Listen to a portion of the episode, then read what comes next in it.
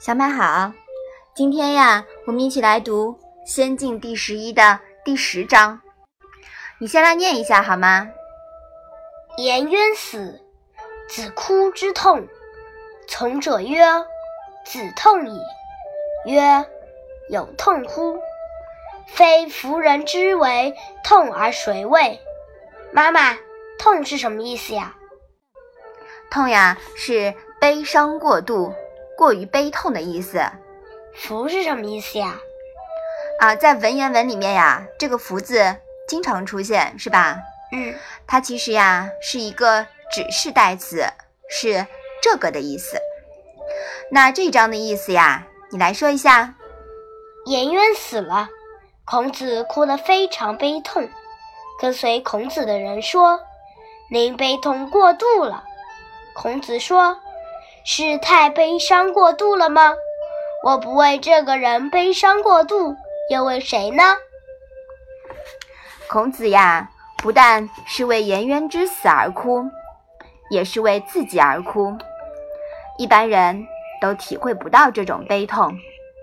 最疼爱、最着力培养的弟子，视如亲子，却早早的死了，一无所成。孔子以为。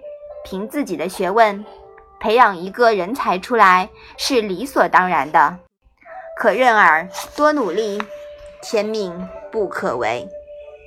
此时的孔子呀，除了认命，就是对自己以前明知不可为而为之的一种彻底失望了。其实这一层意思，我们在上一章也讲到过，是不是啊？嗯。那。孔子奔走于列国之间，说了那么多话，做了那么多事，有什么用呢？齐国最终至于鲁了，鲁国也无道了，孔子的理想破灭了。但太阳照常升，照常升起，四季照样循环往复，花开花谢，潮起潮落。天地永远就那么有序的开合，时光永远循环往复。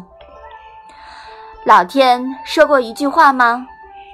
天说过一句话吗？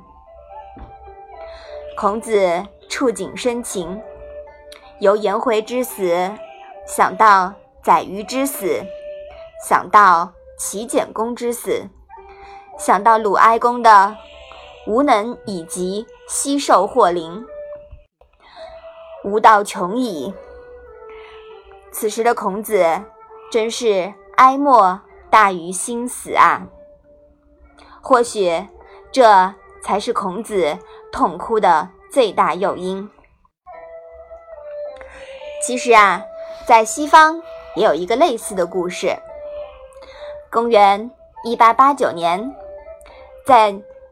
在在在将近两千年后的西方哲人尼采，尼采晚年呀，有一天看见有人在街上凶狠地抽打一匹老马，扑了上去，抱住马头而痛哭起来。其实尼采哭的不是马，马只是在那个临界点触发了尼采，尼采从此失去了理智。被人称为疯子。我们在前面《雍也篇》也说过，气以载道，不能聚而成气的道，不是人伦之道。尼采的哲学被称为虚无主义哲学，难怪尼采最后疯了。尼采也许不是真的疯了，但那已不属于人伦的范畴了。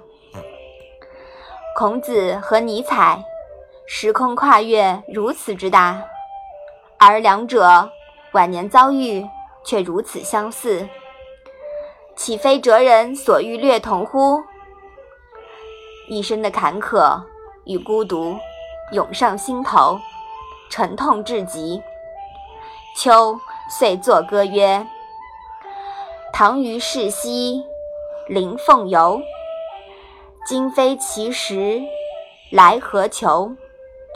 灵犀灵犀，我心忧。于是，孔子从此绝笔于春秋。那与尼采不同的是，孔子谈的呀是人伦之道，聚之成器，化气得道，明心见性。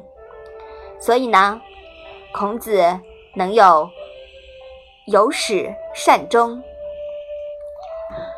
可见呀，这位可亲可敬可爱的老人，就是如此一位悲剧性的贺道者。以他弘毅的勇气、伟大的人格、醇厚的魅力，永远闪耀在华夏民族精神的星空。好，我们把这一章啊再来读一下。颜渊死，子哭之痛。从者曰：“子痛矣。”曰：“有痛乎？非夫人之为痛而谁谓？”嗯，今天讲了这么多呀，你有没有对孔子这种悲痛的心情有一点点领悟呢？嗯嗯，回去啊，你要好好的再感受一下。那我们今天的《论语》小问问呀，就到这里吧。谢谢妈妈。